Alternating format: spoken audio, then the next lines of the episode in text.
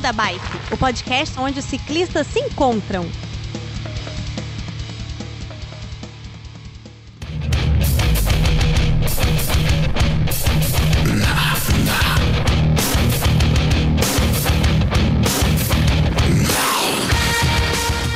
Fala pessoal do Beco da Bike, tudo bem com vocês? De Vila Velha no Espírito Santo, eu sou o Werther e olha, nós estamos com um episódio de peso, viu? A, a, a, a experiência aqui desse episódio vocês não têm ideia, tá? O, o quanto que ele vai ser denso e importante aqui para todo mundo. Não vou falar ainda não. É, pra pauta de hoje a gente tem o Fio e a Aline. Tudo bem, gente? Meninas e meninas? Fala, Bertinho. Denso você quer dizer porque você está muito pesado, é isso? não, meu amigo, porque nós temos um convidado não vou dizer de peso, mas um convidado de sumo garbo e elegância aqui, envolvido até as últimas garbo. aí com o ciclismo.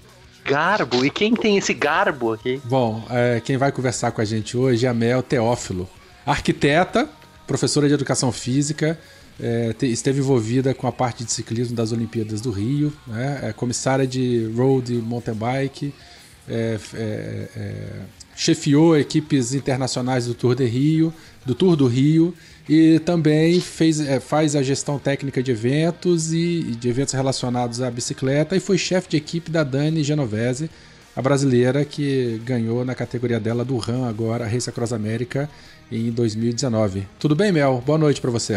Olá, tudo bem? Tudo bem. Oi, Aline. Oi, Phil. Oi, Werther. Seja bem-vindo ao Beco da Bike. Oiê, tudo bem? Obrigada por estar aqui com a gente hoje. Uma honra. Uma mulher com um currículo desse tamanho. É, cara. gênia, filântropa, milionária, que mais? Não, Simpática. nenhum deles.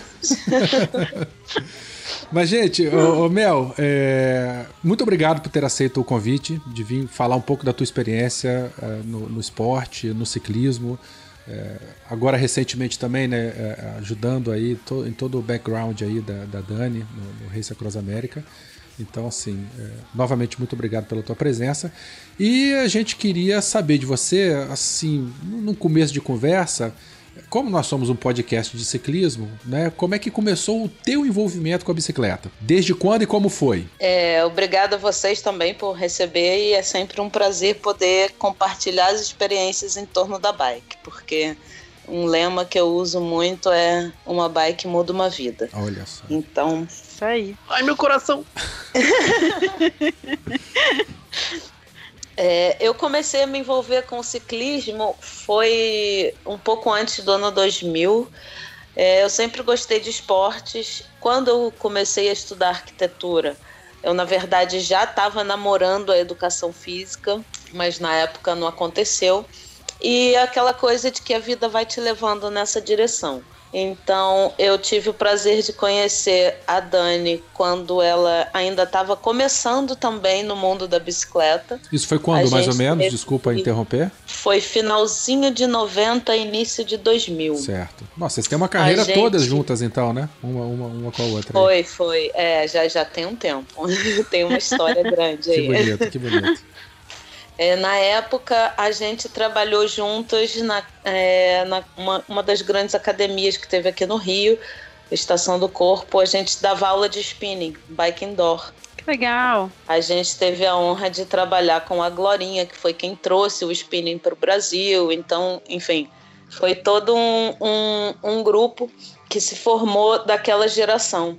E a Dani sempre teve um histórico de diferentes esportes outdoor, ela sempre competiu, assim como eu também sempre gostei de, de diferentes esportes. Então, na verdade, a gente acabou achando em comum essa coisa de poder treinar é, com uma atividade de academia e utilizar aquilo numa trilha, num, numa pedalada. Então, desde aquela época a gente já começou com esse processo de levar pessoas, incentivar, levar grupos para fazer pedaladas, sempre no, buscando novos adeptos.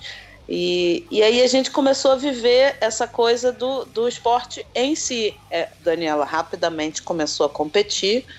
É, e a gente já trabalhava junto desde essa época na, na, nessa vertente do cicloturismo do, e da, da coisa da, em torno da academia. Uhum. Uhum. E foi daí que tudo começou. É, você é praticante de ciclismo também, atualmente? Eu tento. e atualmente alguma modalidade é, específica pedalo, que você sim. que você pratica ou, ou, ou, não? Como é que atual, hoje em dia eu, como é que tá a tua relação com a bicicleta? Eu pedalo de speed e pedalo de mountain bike também. Eu prefiro mountain bike. Perfeito. Mas faz é, é, participa... não, não pelo exercício em si ou coisas são, enfim, são são pedaladas bem diferentes, é, psicológica e fisicamente mas cada um tem seu valor e tal, mas eu curto a calma do mountain bike. Perfeito. Legal. Muito Vamos bom. colocar assim, calma com o contato da natureza. Ótimo, Massa. ótimo. É, cada um tem a tua preferência. Vem pro mesmo. gravel, vem pro gravel. eu tô empolgado. Muito bom. Ouvintes, então olha só, a Mel se apresentou, vocês já têm ideia então do que, que vai ser o nosso papo de hoje, bastante interessante. Então, Felipe, toca a vinheta e bora pedalar. Beco da Bike. Coloque água na sua garrafinha, afivele seu capacete e bora pedalar.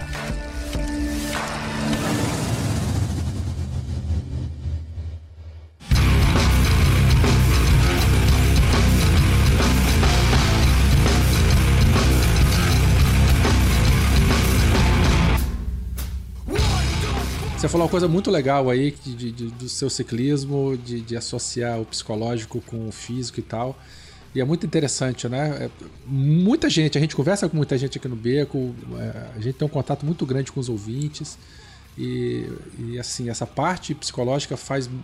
Essa questão psicológica faz parte né, do, do pedal total, de, de, muita total. gente. É, Uhum. às vezes você acorda sem pretensão nenhuma e faz um pedal maravilhoso porque você dormiu bem, outro dia você não tá com a cabeça boa e um pedal que você já tinha feito maravilhosamente bem, de repente você chega estragado, né? Se você não, não tá legal te com a dá cabeça. uma outra Te dá uma outra sensação, às vezes você chega mal pro treino e, e aquele contato com o treino, com o espaço, com uma rotina, com algo que você já é familiar, que é do seu treino, te muda a sensação do teu dia.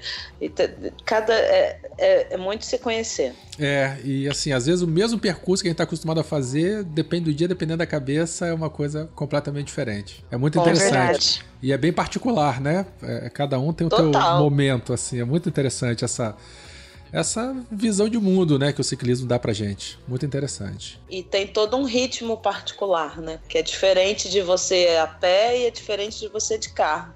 É, é verdade. é todo um ritmo de observação a sua, porque a pé, por exemplo, fazendo. A gente já tá gravando de novo já? Já, já, nós estamos falando já, já, já aqui. não parou. Não parou, não. É, tá gravando, tudo que a gente falar agora vai ser gravado e depois a gente edita. Mas já pode falar. E será usado a favor de você. é, uma coisa, por exemplo, é, quando eu preparei um cliente para fazer o caminho de Santiago de bicicleta, que justamente ele usava muitos referenciais de um amigo que tinha feito a pé. E eu falava para ele dessa diferença do ritmo, de que com a bicicleta você vai percorrer muito mais distâncias no mesmo dia e uhum. vai ter um ritmo de observação diferente. Mas isso também vai te permitir parar para observar com mais calma alguns lugares e aproveitar melhor. Enfim, só uma particularidade. Mas é isso mesmo, né? Porque uma pessoa que tá a pé não pode se dar o luxo de ficar um tempão parada e não chegar no próximo lugar. De bike é mais ágil, você às vezes pode se dar o luxo de dar uma paradinha extra e tudo mais, né? É bem. Exatamente. É, o a pé a gente chega ao final do dia, né? Mas é aquele negócio, é num outro ritmo, numa outra, numa outra situação. Eu particularmente uhum. comecei. É, eu, eu particularmente comecei a, a pedalar mesmo. É, já fiz trekking a vida inteira, de repente comecei a correr e tal, mas eu não tava me encontrando na corrida. Né? E aí, corrida de rua, corrida. É, é, é... Oh meu Deus do céu. De trilha, de É, montanha. exatamente, exatamente. E eu pensava, poxa, com, com duas horas de, de, corrida, é um momento intenso, é legal, mas eu, sei lá, dependendo da trilha, dependendo do que eu faço, 5km, 10km, o que for, com duas horas no pedal eu consigo girar 50, né? Então, assim, uhum, uhum. eu acabei.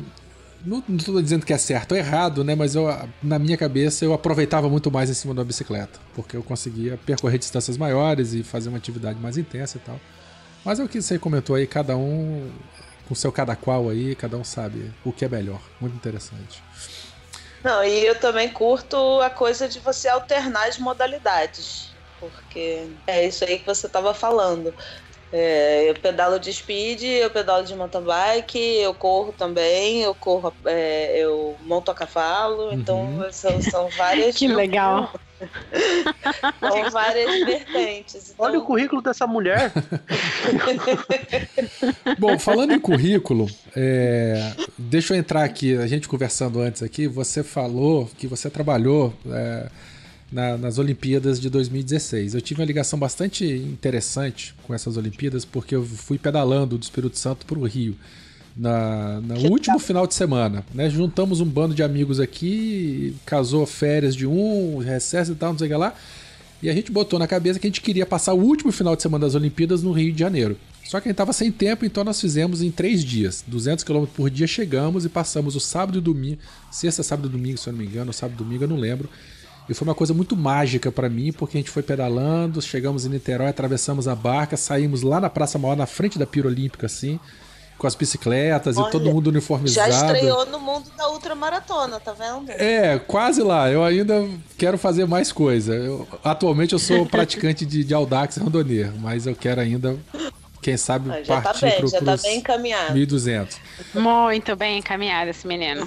É, mas assim, a minha ligação com o Rio foi, foi essa, né? De, de curtir olhando de longe. Mas você teve envolvida especificamente com os eventos de ciclismo do, do, do, das Olimpíadas. Como é que foi isso? Foi. É, eu tive a oportunidade de trabalhar direto no mountain bike como no de bike de estrada. No mountain bike eu era coordenadora de, de percurso, então eu tinha que lidar com todos os voluntários que ficavam ao longo do percurso, é, uma coordenação de aonde esse pessoal ia estar, se o percurso estava bem sinalizado, se não estava, é, enfim, toda a gerência nesse sentido. Naquela pista de e, XCO lá de Deodoro? Na pista de XCO de Deodoro, exatamente. Ótimo. E na parte de, de, de speed? Como é? Nada. É? Eu, eu fui gerente técnica da prova, então tinha bastante planejamento envolvido. É, eu não estava no grupo desde o início, eu estava em paralelo, mas da metade para frente e, e durante os jogos foi uma honra poder tocar esse barquinho. Nossa, que legal. Ter contato com os atletas do mundo inteiro, assim, tipo. Não, relação brabíssima. É, enfim, um evento desse porte tem uma demanda de, de, enfim, de diversos níveis, em diversas escalas, assim. É, eu, por exemplo, na prova dirigia um carro que passava o percurso inteiro uma hora antes para vistoriar se estava tudo ok. Estava tudo certinho. Dentro desse carro eu tinha três rádios, três aparelhos de telefone e dois walkie-talkies. Tipo assim, pra falar com todo mundo da equipe, né? E eu sozinha, e dirigindo. Não, e pra piorar, no Brasil, né? No Rio de Janeiro. É, tipo isso. Que, que, não sei como é que deve ser um, um chefe de equipe no Tour de France, mas deve ser assim, você, é, é multitask, é, com certeza. Exatamente, exatamente. Falando nisso, o Tour de France começa agora, né? Eu acho que semana que vem ou pois na é, próxima é, já, também. É, já nesse fim de semana já tem o início. É, estamos nos preparativos aí. É, você também teve envolvida com o Tour do Rio. Foi, foi. Foi uma outra honra que eu tive, foi poder trabalhar nessa grande competição que a gente teve aqui no nosso cenário nacional. Infelizmente, a prova não acontece há alguns anos, por, enfim, todo o nosso cenário político, econômico, esportivo, etc., uhum. não colabora. Mas realmente uma competição de alto nível, alto nível de organização e eu era responsável pelas equipes internacionais. Então, isso também foi uma experiência é, bastante enriquecedora no sentido de ter contato com equipes de diferentes lugares do mundo, porque é, a gente tem que convidar, tem, tem uma série de protocolos a serem seguidos de acordo com a classe UCI, que é a sua competição, de quais e quantas equipes continentais, etc., você tem que é, convidar, mas é, você tem um critério que você escolhe para determinar quais equipes vão participar da sua prova. Uhum. Além uhum. disso. Então foi muito legal, porque teve um ano que, por exemplo, nós escolhemos duas equipes que eram de bastante incentivo. O que, que eu quero dizer com isso? Uma era uma equipe africana, é, que hoje em dia, é, alguns anos depois disso, conseguiu participar de Tour de France, equipe cubeca, hoje em dia super famosa, conseguiu atingir esse nível. A gente teve essa equipe aqui quando ela ainda era menor. Ai, que legal. É, e tivemos também uma outra equipe de formação dos, é, de equipe dos sub-23, então é, de europeia. Então foram assim diferentes lugares do mundo trazendo diferentes experiências e sentindo o Rio de Janeiro de diferentes maneiras, porque eram diferenças climáticas, eram uhum. diferenças geográficas, de, de terreno. Então, você tem que considerar um monte de coisa na hora de fazer essa seleção, além, claro, do nível técnico das equipes. Uhum. E o que, que você viu, assim, tinha muita diferença no esquema de treino ou mesmo de organização entre as equipes? Tipo, a cultura dos países influencia muito em como a equipe se organiza, número de pessoas, etc. Como que era para você vendo esse povo todo chegando aqui? Olha, é, mais ou menos. Isso depende, fica muito nítido mais uma vez que a, o nível de, não diria de organização, mas o nível de entourage, vamos colocar assim, tá de acordo com o nível de investimento. Uhum. Tá? Então, com o orçamento de cada um. É, então, cada um faz certeza, o, o que, aquilo que pode com o que tem, né? Exatamente. Então, assim, eu já tive equipes chegando com todo o equipamento embalado em mala bike linda do patrocinador, todo, tudo bonitinho, papapá, padrão. E já tive equipe chegando com mala na caixa de bicicleta de papelão. Mas não importa que a bicicleta tá aqui e o cara tá competindo. Uhum. Então. Entendi. Varia um pouco, mas o nível de organização das pessoas é muito profissional porque tem um. Já tem um. Como vou dizer assim? Os caras já têm uma vivência de prova, né? Uhum. Então, normalmente as equipes viajam com um gerente, né, um técnico, os atletas e um mecânico. Massa. Então, esses dois cabeças que têm que gerenciar os atletas todos coitado, o mecânico é um cara que normalmente ele é pouco valorizado e é uma das pessoas Mas é que é mais trabalha. É. Não, e é um dos que mais trabalha, porque ele prepara as bicicletas, né, antes, a é. etapa é. e ele trabalha durante a noite. É, e numa equipe, né? Lavando e remontando e recondicionando as bicicletas todas para o dia seguinte. Né? O cara faz uma revisão geral todo dia. Pensem, pensem nisso. É, valorizem, valorizem seu mecânico. Beijo, mínimo, Rodo. Saudade de você. E no mínimo oito bicicletas, porque são as seis que vão rodar, mais as duas reservas. Meu Deus. Não consigo nem pensar como que é ela manter isso funcionando. Você já. Você falando aí, contando as suas histórias, o seu envolvimento e tal, eu pensando aqui, né? Só fazendo um pequeno parênteses, que aqui no Beco a gente tem. Já fizemos uma série de programas, já trouxemos cicloturistas, já trouxemos bicicleteiros, já trouxemos fixeiro. É, a gente fala um pouco de tudo no ciclismo. Mas assim, eu achei muito interessante que você está falando da parte de organização de eventos, de provas, né? um pouco de bastidores. A gente já trouxe aqui, uhum. por exemplo, a Polegar que deu uma visão de atleta, de Sim. competições né, que ela participa, que vocês organizam, ela participa. É, uhum. Já trouxemos outros corredores, o, o, o, Michel, Michel Bogli, que veio aqui, que ele já participou do RAM há muito tempo atrás também. Ele participou como atleta e depois participou como, como equipe. Então é muito interessante a visão de vocês, né? De cada um dos, dos eventos que acontecem ao longo aí na vida, né, das pessoas. É muito interessante, tá, tá muito legal. Com certeza, você, você, você ter é, a oportunidade de estar em diferentes papéis é, também é muito legal, porque como você já teve em, em outro papel, você consegue com aquela visão sempre acrescentar, ponderar coisas. Então é, a gente cria empatia, né? E cria é, uhum. bom senso é, e tipo, sabe onde tipo é que o cala assim, Fazendo, fazendo uma comparação. É, se eu estou atuando naquele dia como coach, como técnica de uma equipe, eu também, eu também sou árbitro, então eu sei que determinadas coisas Não posso deixar me levar pelo calor da situação, porque eu sei que o cara, como árbitro, está fazendo o papel dele, ele uhum. tem que. Uhum. Então, essas coisas todas também vão dando uma, uma, uma cancha, né? Vão, vão engrossando o seu caldo no, na é história. É verdade. É, você falando. E até na hora de organizar, como você pedala também, às vezes um, um, detalhe da organização que você pensa, não, ó, se eu tivesse aqui pedalando, se eu fosse o atleta que fosse passar aqui, eu ia querer que fosse de tal jeito, né? Exatamente, exatamente. Queria ser tratado assim. Você começou a falar de organização, de, de equipes, de coach, de treinamento e tal.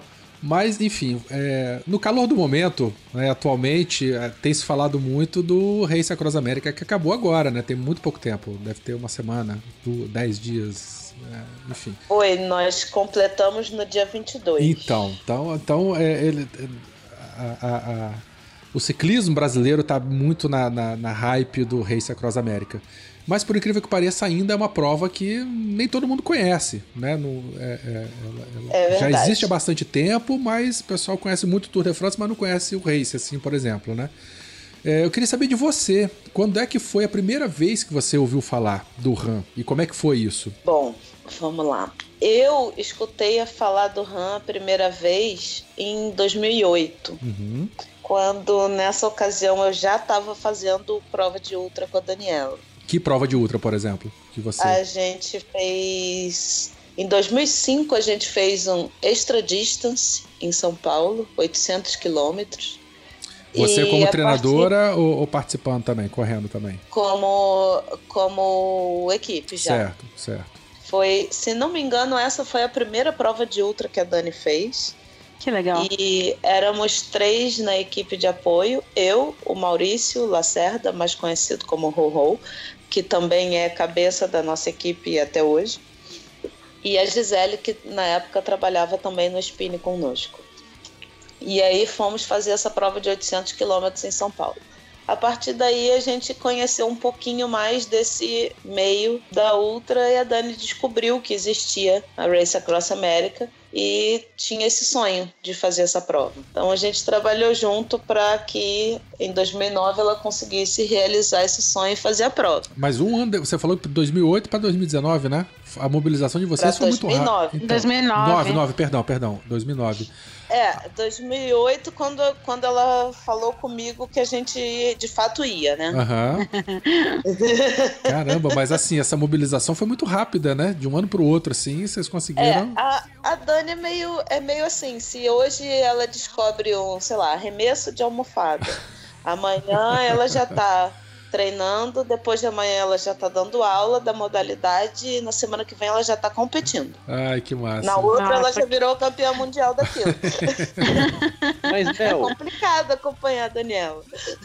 Mas, Mel, deixa eu te perguntar, e, e, como é que foi essa preparação em, em um ano? É, o que, que vocês duas conversaram? O que, que vocês foram se preparando? Olha, é, na edição de 2009, fazendo assim muito grosseiramente falando, eu diria que a gente não tinha muita ideia do que estava esperando pela gente. é aquele negócio, tá? né? Vão, vão. Quando chega lá, vê o que é, né? Não, é, era um sonho. A gente já tinha feito provas de ultra e tal, mas a gente não tinha a vivência que a gente tem hoje. A gente não tinha uma real noção do que, que era aquilo. Uhum. Tá? Então, na ocasião, a, a Dani tinha um patrocínio é, e então isso proporcionou a, com que ela pudesse ir com uma equipe bastante farta em termos de qualidade de equipamento e pessoal. Massa. Então, isso com certeza fez com foi um fator determinante naquela ocasião. Sonho de qualquer atleta, né? Tipo... Não, foi, poxa, literalmente um sonho. Beijo pro Carlos Alberto, nosso querido aluno, que foi o grande proporciona proporcionador disso daí, cimento ah, tupi bombão. Carlos Alberto, um beijo pra você. e aí, enfim, isso foi a edição de 2009. E, cara, foi mordido, foi todo mundo mordido pelo bichinho, sabe? É, quantas pessoas tinham nessa equipe em 2009? Na ocasião tinham 12 pessoas na equipe de apoio. Nossa. Caramba. Foram usados. Nossa. Pois é. Foram usados um motorhome e dois carros. Tinha uma equipe de filmagem. Então tinha, tinha toda uma infra que foi, que foi bem, bem legal tinha parte de. A, a, filha da Dani foi com o marido, o Orlando Cane, nosso mestre de yoga, foi também. Tinha médico presente na equipe. Então, todo, todo um aparato técnico que é funda, fundamental para você ter um bom desempenho numa prova como essa. Não dá para fazer uma prova dessa assim, solo, solo, sem nenhum tipo de apoio. Você tem Cara, que ter. é impossível. Não tem como, né? É impossível. Porque é, é velocidade, né? É o primeiro que chega, né? Primeiro que chega leva. Assim, uhum. tem até algumas provas de ultra que, que a gente pode, possa até explicar mais detalhadamente sobre isso. Tem, tem algumas que, que tem a categoria self-support, hum. mas com menos quilometragem. Certo. Entendi. Tá. A, a Race Across America, deixa eu explicar um pouquinho da prova em si. Ela é conhecida como a prova mais dura de, de ultraciclismo do mundo. Uhum. Não só em termos de quilometragem, mas por conter toda uma adversidade climática que você é obrigado a lidar com ela ao cruzar um país de uma costa a outra. Por exemplo, outras provas da, do circuito mundial, você tem a volta da Irlanda, a volta da Áustria, Uhum. São todos com bastante quilometragem, 2.500, 2.200 quilômetros. É, é bastante terreno. Mas você tá dentro da mesma região. Dentro do, é mesmo, dentro do mesmo clima, né? Às vezes a altimetria é muito alta, mas o clima não muda tanto. Né? Exatamente. Né? Na, uhum. na rua, você atravessa 12 estados, você passa por quatro fuso horários. É, você sai do, do, do Pacífico cruza para o Atlântico. É, você passa por deserto, você passa por montanha com neve, você passa por um lugar de alagamento, você, você experimenta de um tudo e você tem que planejar e contornar esse um tudo, porque nem tudo é planejável. Uhum. É, e em dois... Nossa, capacidade de improviso não, tem que ser gigantesca, exatamente. Vocês tiveram que lidar muito com a questão do improviso em 2009. Tô perguntando em 2009 porque daqui a pouco a gente fala agora recente né, desse Olha, ano. 2000, 2009 até que não. 2009 foi mais redondinho. Nesse ano foi até uma, uma colocação do diretor da prova. Todos os planos de contingência possíveis foram utilizados. da, da, de, você diz da, da prova como um todo, de todos os atletas? Da prova como um todo. Caramba. Ó, primeiro, teve, teve alagamento, teve que fazer mudança de rota. Nossa. Os, os aparelhos de tracker não chegaram pela entrega do correio, então eles largaram e fizeram os primeiros três dias de prova sem tracker de GPS. E assim sucessivamente. Incêndio na, na floresta na beira da estrada. Teve que desviar a rota e fazer shuttle. Por causa de fumaça e tudo mais. Uhum. Teve, teve, teve de tudo. Isso aí é da prova como um todo. Mas e dentro da equipe? De, de vocês com a Dani? Olha, Alguma coisa saiu assim fora do planejamento que vocês tiveram que rebolar daquele jeito para tentar contornar? Sim e não. É, é, você tem você tem um planejamento básico, mas da metade para frente você tem que improvisar. Porque uhum. você é, não tem muito como você planejar. É, você pode estabelecer, é, como é que se diz, parâmetros e metas para aqueles trechos. Porque, uhum. deixa eu só voltar um pouquinho. Tem gente, que, tem gente que não entende é, muito como é que funciona uma prova de ultra. Então, o que acontece? A grande diferença de uma prova de ultra maratona de ciclismo para uma prova de ciclismo comum é porque é um não stop do relógio. O que, uhum. que eu quero uhum. dizer com isso? É, um Tour de France, por exemplo, tem 21 dias, mas todo dia você tem uma largada e uma chegada. O relógio parou. Você saiu da prova, você acabou a prova. Você foi para o hotel, tomou banho, deitou, fez massagem. Às vezes pega um voo, né, para ir de uma cidade é, para outra, inclusive. Sim, você viveu a vida isso. e volta para uma nova etapa. Na prova de ultra, isso não acontece. Você tem uma largada e você tem um, um deadline para cumprir aquele percurso e você tem total autonomia no seu planejamento tático, físico e logístico. Isso Uhum. quer dizer, se você vai parar, aonde você vai parar, por quanto tempo você vai parar, se você vai dormir, o que, que você vai comer, quando você vai comer, é tudo a critério seu e da sua equipe. Uhum. Tá? Eu sempre Então, lembro, eu sempre lembro da parábola da, da lebre e da tartaruga na corrida, que a lebre tira um cochilo e aí a tartaruga por sem parar ganha. Aliás, isso é uma coisa que acontece muito nas provas de ultra, que é justamente você passar o outro atleta quando, quando ele tá do- quando ele tá para para descansar. Então Uhum. fica aquele passa, des- passa, repassa, passa, repassa várias vezes. É bem comum isso daí. Uhum. Massa. Mas. Então, na RAM, você tem 5 mil quilômetros, aproximadamente, 3 mil milhas, 12 estados. Você passa por quatro fuso horários. Então, é impossível você, você ter a- absolutamente tudo planilhado. A gente faz ali é, um planejamento, sim, de quem é que vai em cada veículo, qual, qual é o turno da equipe, quem que reveza com quem, quem uma divisão de tarefas, quem é o responsável pelo quê, tudo isso é planejado. E claro que quando você coloca todo mundo em situação de prova, em privação de sono, todo mundo tem que fazer tudo, porque senão ninguém faz nada. É, porque É, não é só o bem atleta isso. que não dorme, né? Todo mundo em volta também, né? Fica pilhado. Exatamente. Exatamente. Eu Não, é uma que coisa, desculpa, Diga. Mel, uma coisa que eu tenho certeza que vocês fazem é briga. Porque Certo, privação de isso é sono. Isso é certo. Aí, uma coisa que eu te diria é: exatamente, tem que. Uma das grandes diferenças, por exemplo, de 2009 para agora, 10 anos depois, é a diminuição da equipe. A gente antes tinha 12 pessoas, agora a gente trabalhou com 8. Sendo que Nossa. dessas 8, três só entraram no sexto dia de prova. Então a gente Isso largou daí com é cinco pra- pessoas só. Isso daí é Eita. justamente pra evitar o que eu falei, de as brigas? Não necessariamente, mas você otimizando o pessoal, você, enfim, é menos, menos gente para comer, menos gente para dormir, menos gente para ocupar espaço físico, menos gente para estar confinado no mesmo lugar fazendo input. Então, se você conseguir otimizar a, a mão de obra, isso em, em qualquer equipe, em qualquer modalidade. Se você Uhum. conseguir que as pessoas rendam mais em outras funções e já tenham uma integração é, de vivência daquilo ali maior, você vai ter um- uma performance melhor daquele grupo.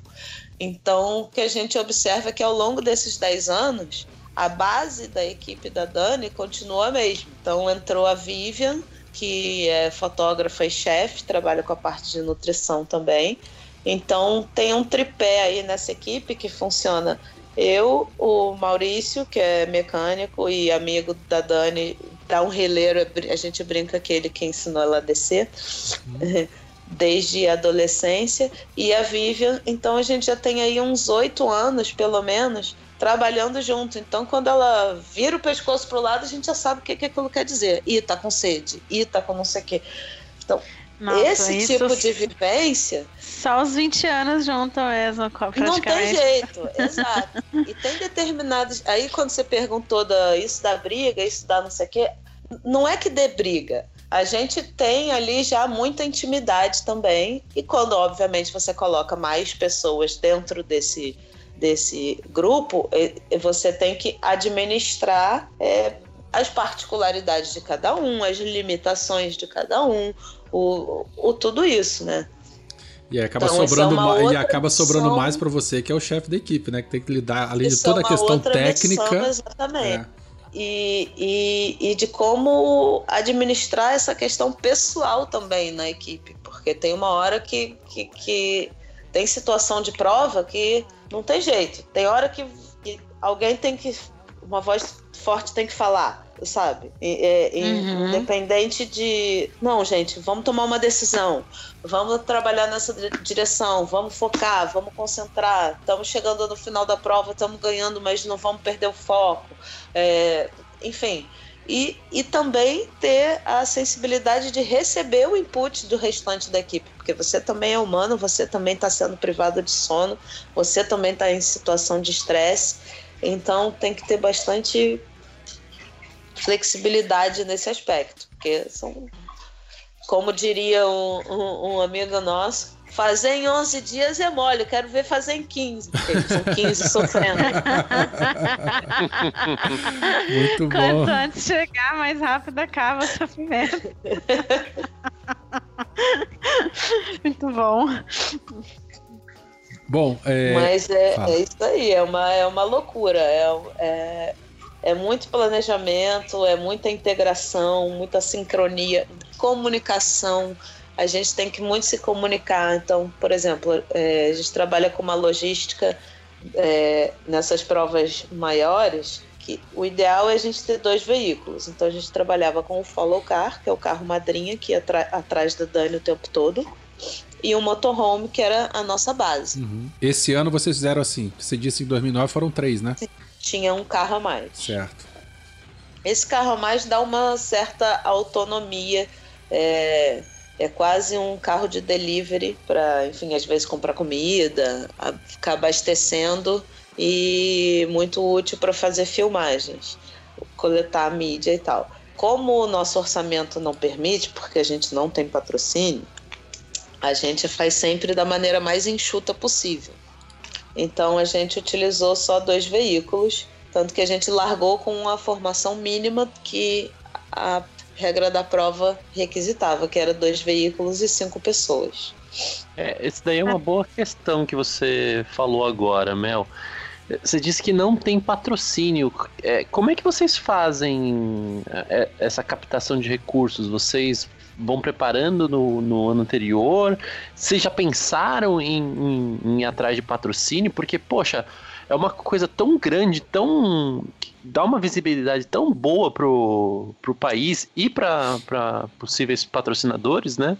Pois é, isso é, é uma faca de dois gumes, porque, enfim, sim, realmente é um feito incrível. é, quase ninguém sabe que a Dani é tricampeã, essa equipe é tricampeã mundial de ultraciclismo.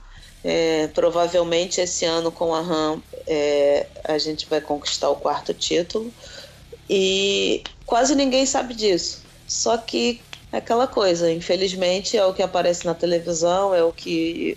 E é, é bastante difícil, não tem incentivo do governo, o incentivo que a gente tem é particular. Particular A de amigos, né? De chegados. De e- amigos, de exatamente. A gente faz crowdfunding.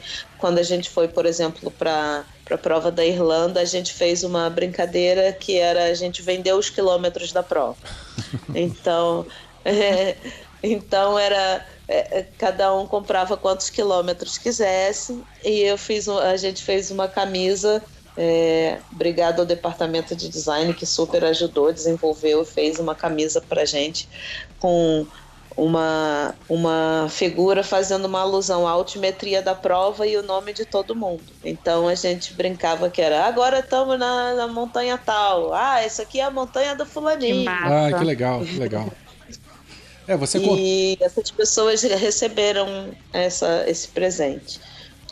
Você comentando aí me lembrou a, a situação do, do, do Mexerica também, né? Porque ele, ele passou aqui pelo Exato. beco uma vez, é, há algum tempo antes dele ir, inclusive. É, que a- às vezes que ele foi lá pra rua assim, nessa race também, olha, ele rebolou pra poder conseguir ir pro Race Across América, né? Ele entrou numa campanha aí de arrecadamento de fundos aí. Pois é, pois Maciça. é. A gente, a gente já trabalhou com algumas coisas desse tipo, só que, enfim, Dani é professora, Dani dá aula, Dani gosta de dessa coisa mais low profile, ela acaba não se identificando muito Sim, com, sim. com com essa coisa persona e, e funciona assim para ela. Até hoje a gente teve o prazer de conseguir fazer assim, então É, tá dando certo assim, né? Mantém assim. prática. De- deixa eu só fazer uma. voltar assim, a- a- umas perguntas aqui, depois a gente vai Claro. começar a perguntar. Os ouvintes mandaram algumas questões também. É, a primeira de vocês foi em 2009 e a outra, a, a mais recente, em 2019. Se passaram 10 anos. É, por que, que se passaram 10 anos? Porque. Né, é, por que, que não aconteceu antes, por exemplo?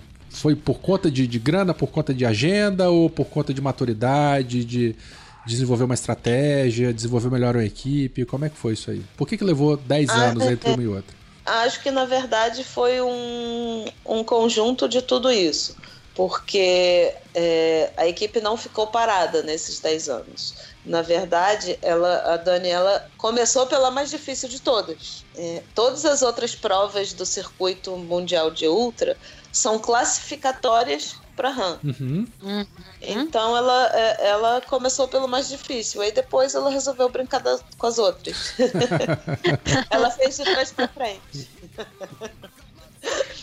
Então, ao longo desses 10 anos, a gente, é, a gente correu é, três vezes a prova da a Race a- Across Italy, ganhou as, todas, praticamente a gente venceu. É, a gente fez a volta da Irlanda com 2.200 quilômetros. A gente fez a volta da Áustria também com 2.200 quilômetros. É, é, várias provas de 24 horas.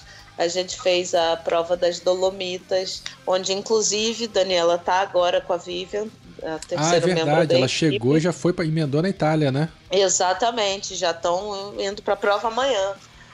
Nossa. E que é não para, uma gente. prova linda, essa prova das Dolomitas. Ela é embaixatriz da prova Muito e são 600 e poucos quilômetros cruzando as montanhas Dolomitas no norte da Itália. É um visual lindíssimo. Uma prova dura, dura, dura, porque é uma montanha atrás da outra.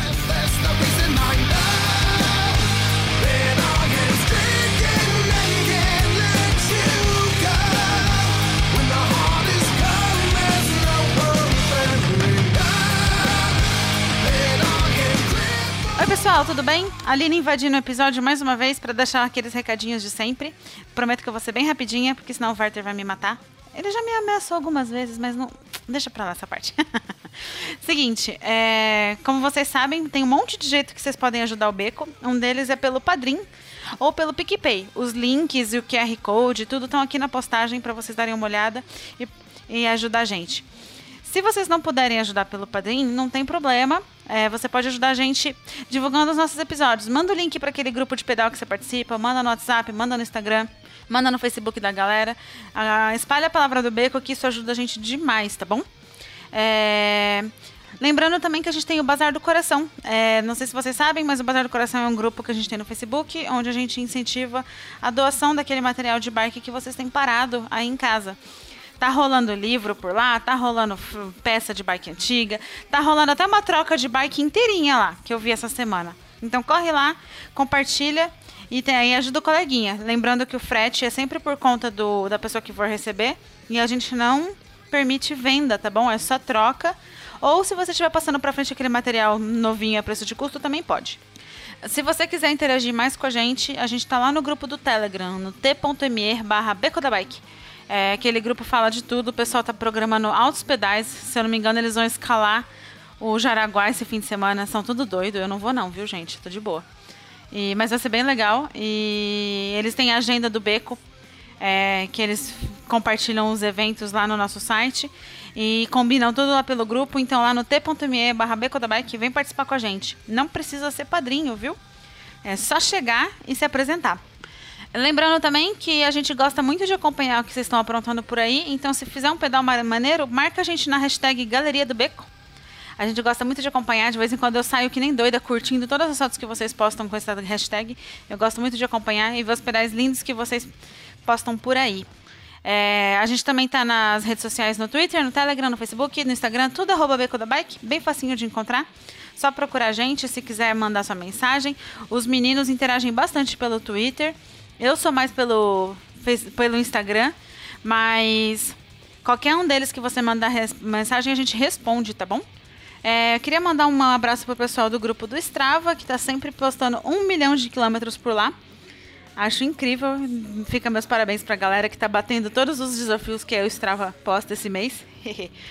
e eu quero lembrar vocês que a gente tem a Shimano Fest chegando. Dia 24 e 25 de agosto, lá no Memorial da América Latina. Vai ter o encontro anual do Beco da Bike mais uma vez. É, já marquei o evento no Facebook para quem quiser ver mais informações de endereço e tudo mais. Só entra lá na página do Beco no Face que eu criei o evento. Mas vocês podem entrar no site da Shimano Fest também para ver o que mais vai ter além do encontro do Beco da Bike, porque a feira é imensa, tem muita coisa legal, test drive de bike e etc. A gente tem as camisetas da Cicloviva by Beco da Bike. Eh, as camisetas são maravilhosas, o pessoal está caprichando.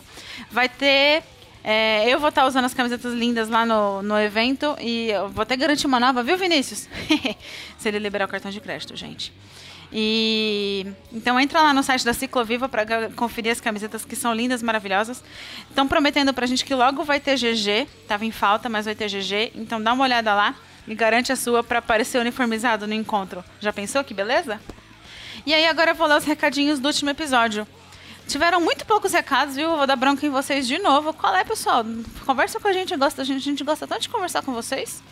Só temos um comentário essa semana que é do Hugo. Obrigada, viu, Hugo? Vou ler aqui. É, que legal ver uma profissional de saúde que se preocupa com a, o paciente e não com tabelas e visualização de partes em resultados matemáticos. A falta de educação alimentar ao longo da vida faz, faz necessário esse retorno à percepção de si mesmo e à necessidade emocional da alimentação como uma forma não de obtenção mecânica de nutrientes, mas fonte de felicidade sem neuras. Eu concordo plenamente. A palavra da nutricionista e a Rita Lobo fazem um belo trabalho ao bater na tecla de volta ao simples. Parabéns e obrigado por dividir esse ótimo papo com os ouvintes. Eu também adorei, Hugo. Eu acho muito legal essa história de comida de verdade parar de contar carbo e proteína. é, ainda mais eu que gosto de cozinhar, vocês devem ver as minhas fotos, né? É, obrigada, pessoal. Vou deixar vocês com um episódio maravilhoso, com esse papo lindo que a gente teve com a Mel.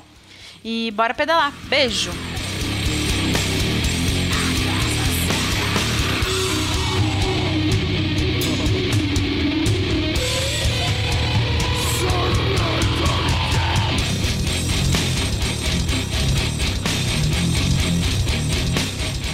Bom, olha só, é, antes da gravação a gente divulgou, né, que a gente ia falar lá com o nosso grupo de ouvintes, divulgamos que a gente ia fazer essa entrevista contigo, e eles mandaram algumas perguntas, né, perguntas dos mais variados Opa, tipos aqui, vamos, vamos falar de algumas aqui? Tá. tá. Line, faz alguma pergunta, fala, fala, é, é, fala, toca você essa parte aqui, Aline. Opa, beleza. É, Deixa eu ver aqui que eu acho que teve algumas coisas algumas que a gente que já, já respondeu. É. Já, já respondeu. É... Ah, conta pra gente é, como que é um pouco a programa de descanso e nutrição da prova, porque a gente leu que ela pedala, que o pessoal pedala em média 22 horas por dia lá no RAN, né? Como que funciona? Isso. Manter, manter o corpo funcionando. É, isso daí é um grande diferencial mesmo que numa prova de ultra é exatamente o que você falou, manter o corpo funcionando. E é muito particular de cada atleta como é que funciona a alimentação de cada um.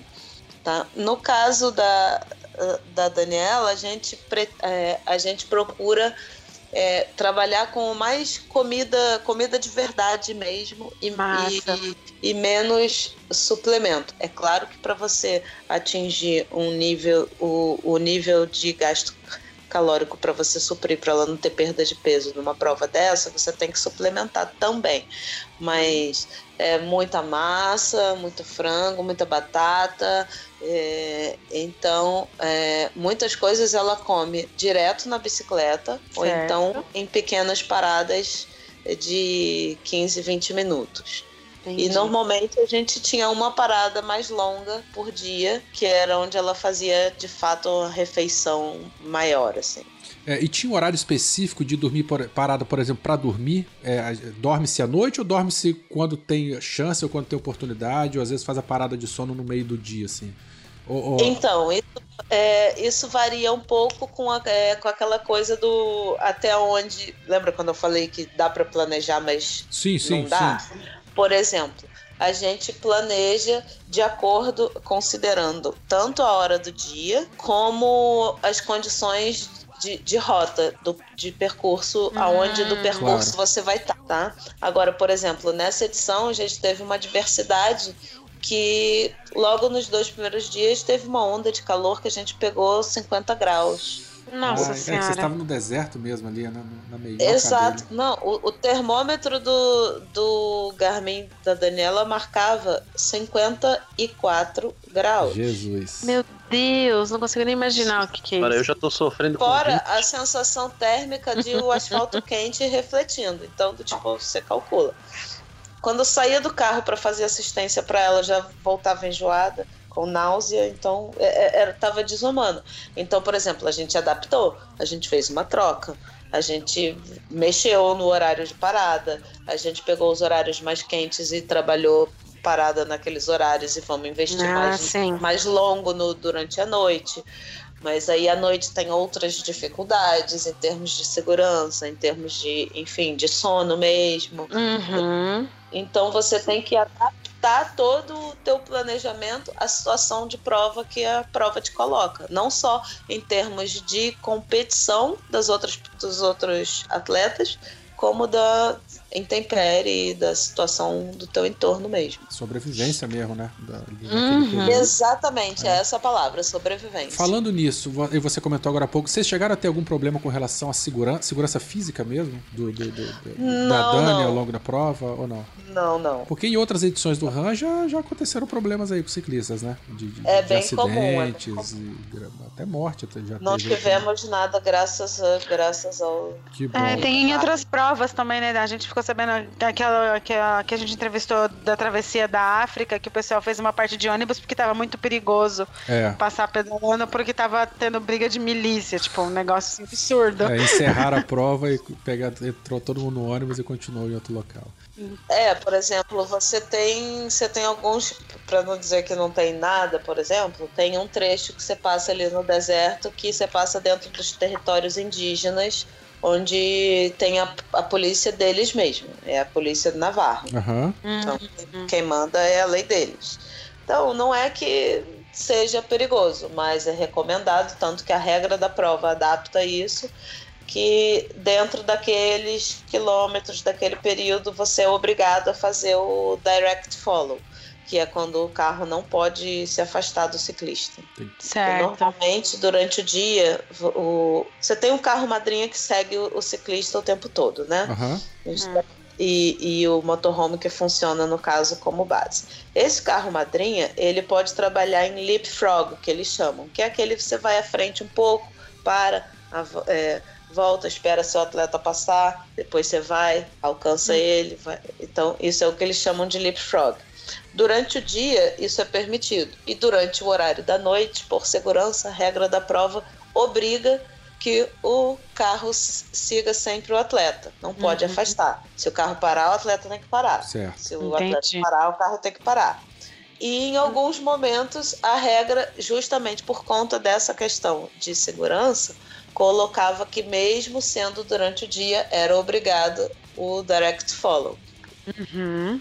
Nossa, eu já fiquei, eu imaginei um negócio aqui assim. Já pensou que se por causa do calor o carro quebra e o ciclista tem que parar? tipo, que, que Já, zica. já nunca aconteceu com a gente, mas já aconteceu com outros atletas. Coitado do Nossa. atleta, gente. Olha, a, a prova da Dolomitas do ano passado, por exemplo, quando a gente foi alugar carro, não tinha carro automático. Eu tive que fazer as Dolomitas com carro mecânico. O, ca- o cabo da embreagem ficou como? Ai, Jesus. Nossa. É, que vai. Óbvio que ele aquecia e me mandava parar. Ah, vamos, vamos botar uns pedal nesses carros aí, gente. Pô, Não é?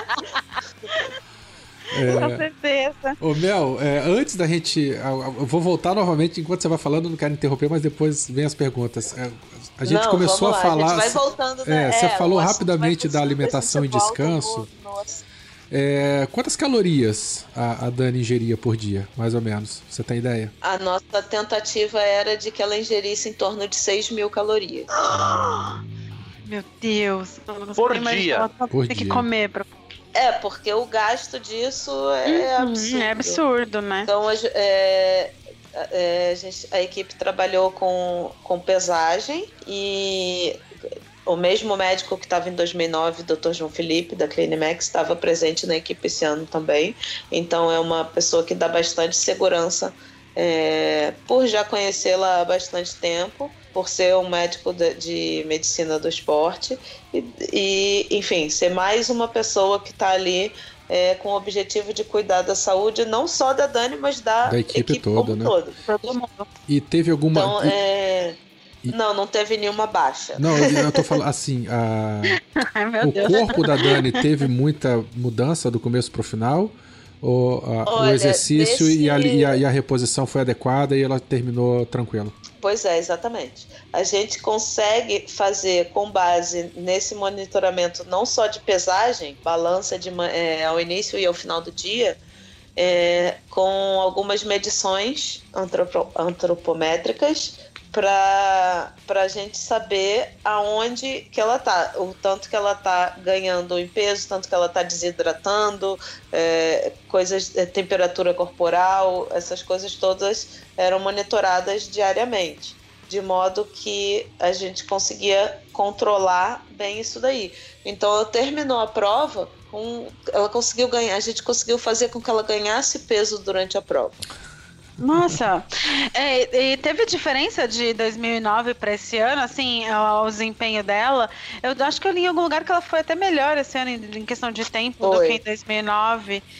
É... Exato. É, 2009, uh, o tempo foi de 11 dias, 17 horas e alguns minutos, acho que 13, não sei. Esse ano foram praticamente 24 horas a menos. Foram 10 Nossa. dias, 17 horas e 58 minutos. A gente tinha essa meta já de conseguir melhorar em 10% o, uhum. o tempo da performance. É, isso foi planejado e debatido pela equipe já desde a primeira reunião, sempre também com a mentalidade de, de respeitar o, o adversário, adversário no caso, a própria competição e assim uhum. não, não necessariamente os outros atletas, tá? Mas Meu. respeitar a si mesmo. é uma, é uma sobrevivência, cara. Você ganhar ou não ganhar é uma consequência. É um outro capítulo. Desculpa te interromper, mas eu tô fazendo uns cálculos aqui. É... Você sabe me dizer quantas horas ela fica pedalando, assim, mais ou menos em média? Então, foram aproximadamente. Nesse, na edição desse ano variou bastante, tá? Porque, é, só assim para você ter uma ideia, é, a gente teve essa onda de calor nos dois primeiros dias de prova Isso. com o uhum. deserto. Então foi ali um período bem crítico, não só para a gente, mas para todo mundo. É, várias equipes abandonaram, vários atletas abandonaram a competição nessa ocasião. Teve atleta que foi é, é, obrigado a abandonar porque ficou sem equipe, porque as Nossa. pessoas estavam passando mal com o calor. Foi, foi tipo surreal. E a gente chegou ao primeiro time station em primeiro lugar. E a partir daí a gente sofreu tanto, Daniela sofreu tanto com calor e desidratou, não conseguiu se alimentar por, pelos dois primeiros dias que a gente caiu para último. Em algum momento então, nessa gente... edição vocês chegaram a cogitar a desistência também ou, ou isso Então, aí nesse, nesse momento a gente conversou não exatamente de cogitar a desistência, mas dentro daquela coisa de que você tem que planejar, você tem que avaliar qual é o teu cenário, é, passou-se pelo cenário. Se não conseguir se alimentar, se não conseguir se hidratar, Correto. a gente vai ter que pensar num, como é que isso vai ser, porque não dá para perder tantos quilos em um dia. Então a Verdade, gente. Exatamente. A gente não pode com... passar do, do, do, do, risco necessário, né? Do mínimo exatamente. necessário. Então a gente entrou com um planejamento aí de reidratação forte e até e recuperar a alimentação. E aí a gente conseguiu recuperar o peso dela e daí para frente virou a Daniela que a gente conhece. Muito e bom. aí tudo certo. É, então, só, só, voltando um pouco para a parte de material. Então foram, ah, respondendo a sua pergunta, desculpa, foram 20 e poucas horas por dia. Beleza. Deixa eu continuar com meus cálculos aqui. Werther, continue. Ela, ela usou quantas bicicletas nessa prova? Duas bikes só. A gente tinha uma bike de estrada comum e uma bike de triatlo. Ah, que muito bom. E você tem ideia de quantos furos de pneus? Se não me engano, foram só três. Caramba, que massa! que legal. Que pneu que ela usou, por favor? Teve um amigo nosso que foi daqui pra, pra Aparecida. Aparecida do Norte, de São Paulo pra Aparecida do Norte, e furou oito vezes. tipo. E olha, eu arriscaria dizer que os três foram num- num- numa mesma região. Porque eu não troquei nenhum e foi, foi assim num raio de 48 horas o- os três. É, então tinha que acontecer mesmo. Tinha alguma coisa no asfalto localizado ali É, mesmo e exato. pronto. né? É, bem pontual mesmo. Ai, ai, a gente tem uma longa história de brincadeiras de furos de pneus no beco da bike. Um dia você vai ficar sabendo. Mas Essa Ah, eu pergunta. já furei três, eu já furei três de mountain bike num pedal de 15 km. Ai, tem, dia que, tem dia que a brincadeira é trocar pneu, não tem jeito. Nossa, eu fui fazer uma prova de Audax de 300 aí na região de Três Rios. Três Rios não. É, Paraíba, Três Rios, Paraíba do sim. Sul. Paraíba do Sul é lá em Paraíba cima. Sul, é, é. Pertinho lá do bike park. É, então, o, o- me furou cinco vezes o pneu e eu ainda rasguei um. A sorte é que eu rasguei um faltando 10 km pra chegada. A sorte é que eu tinha levado um pneu reserva e tal, mas assim, terrível, terrível. Mas veja bem, ali é uma região de estradas que tem muito tráfego de caminhão É, pesado. E aquela de malha, né, então, do, do, quando do você. caminhão. Exatamente, você tem muito detrito pro canto da estrada, você é, a chance de, de, de furar ali daquela estrada é bem grande mesmo. É, mas foi intenso, digamos assim. Caramba, que da hora. Bom, olha só, é, a gente já tá na hora aqui de. Já estamos chegando no- nos finalmente. E você comentou, uma- a gente falou em off aqui, e por acaso o assunto surgiu agora novamente. É, você comentou que ali é perto do bike park e tal. É, você podia Mas falar já um pouco. sabe o caminho. Então, você podia falar um pouquinho aí desse teu projeto aí, hein?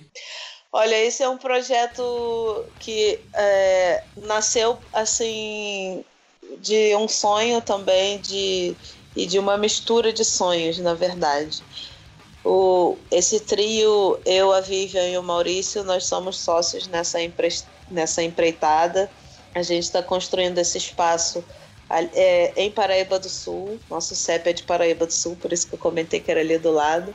Mais precisamente, Matozinhos. É, e é uma propriedade particular onde nós estamos montando uma série de trilhas sinalizadas e desenvolvidas para o aprendizado e desenvolvimento da, da prática do- da bicicleta. Então você está num ambiente seguro, num ambiente é, teoricamente controlado, com profissionais certificados internacionalmente para te colocar é, em contato e com uma, melhorar a sua experiência em torno da bicicleta de uma forma Que legal, segura cara. e sempre incentivando o desenvolvimento da, do pessoal, não só do, do speed, do mountain bike, mas da criançada da região, é, fazendo oficinas de iniciação esportiva. Essa semana mesmo agora a gente vai fazer uma. É, vamos repetir lá no Ilha Pura, aqui no Rio, na Abe- Abelardo Bueno. Levem suas crianças, Então, dia 13 e 14. o. Opa, depois o, se o quiser teu- passar algum link, alguma coisa pra gente, a gente põe aqui na postagem pro pessoal poder ver Opa, também. maravilha. O bike parking ele já está funcionando, então? A Ele já- gente já... funciona mediante agendamento. É uma, não é assim um local que fica aberto de 8 às 5 para você chegar lá, Entendi, entendeu? entendi. A gente tem uma, é, é, de acordo com a demanda, uma coisa bem customizada.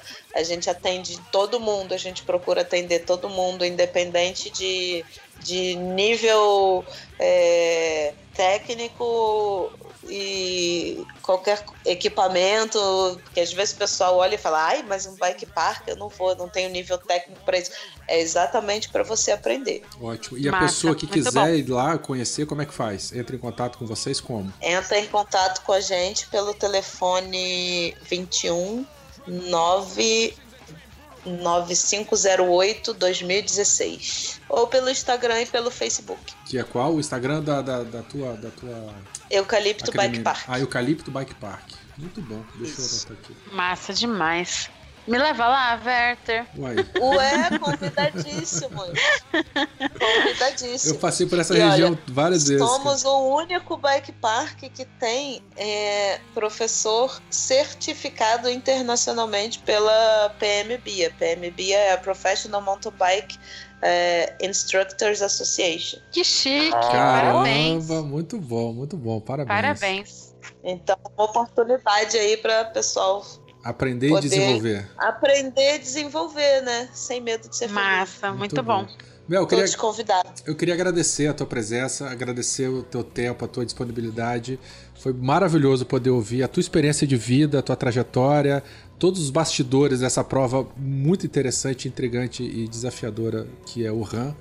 Então, assim, é, eu só tenho a agradecer, desejar sucesso para vocês, para Dani, para toda a tua equipe, parabenizar. Sucesso aí com o, o Eucalipto Bike Park. E é isso. Obrigada, obrigada a vocês. Obrigada a vocês pela oportunidade de poder compartilhar é, e contar um pouquinho é, é, é sempre bom. E se, a partir da semana que vem, Dani já está na área de novo, a gente pode repetir o, o, a dose Ótimo. com ouvindo, cereja no bolo. Ouvindo, ouvindo a outra parte da história. Muito bom. Fio, Aline, alguma última pergunta aí para Mel? Alguma não, outra não, consideração? só queria, só queria agradecer mesmo. E agradecer por ela não assustar por uma estranha vir falar com ela no Instagram. Não, tudo É, a gente é meio cara de pau assim mesmo, sabe, ô, Mel? Tô Desculpa. acostumada. Tá bom. Essa mesmo, tô acostumada. Tá bom, brigadão. Adorei. Normalmente, eh, ó, nos tempos de Tour do Rio seria um estranho falando: Olha, eu sou da equipe tal, tal, tal, fulaninho de tal, deixa eu ir pra sua prova. É assim, Ai, que legal. Que bom, tá acostumada com o maluco então.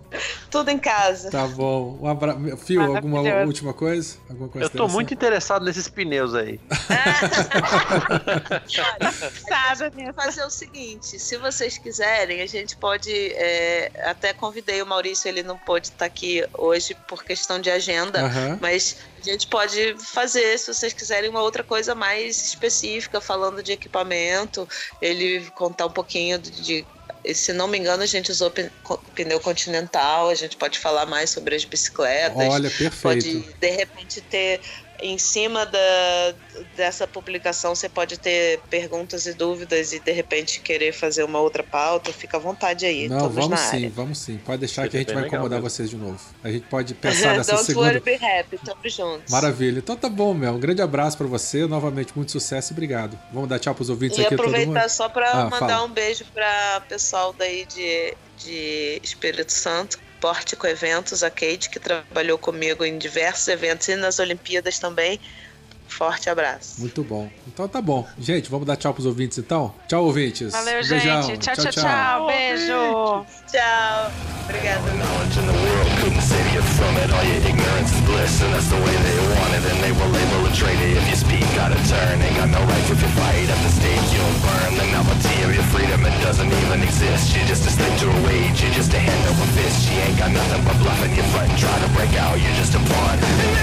She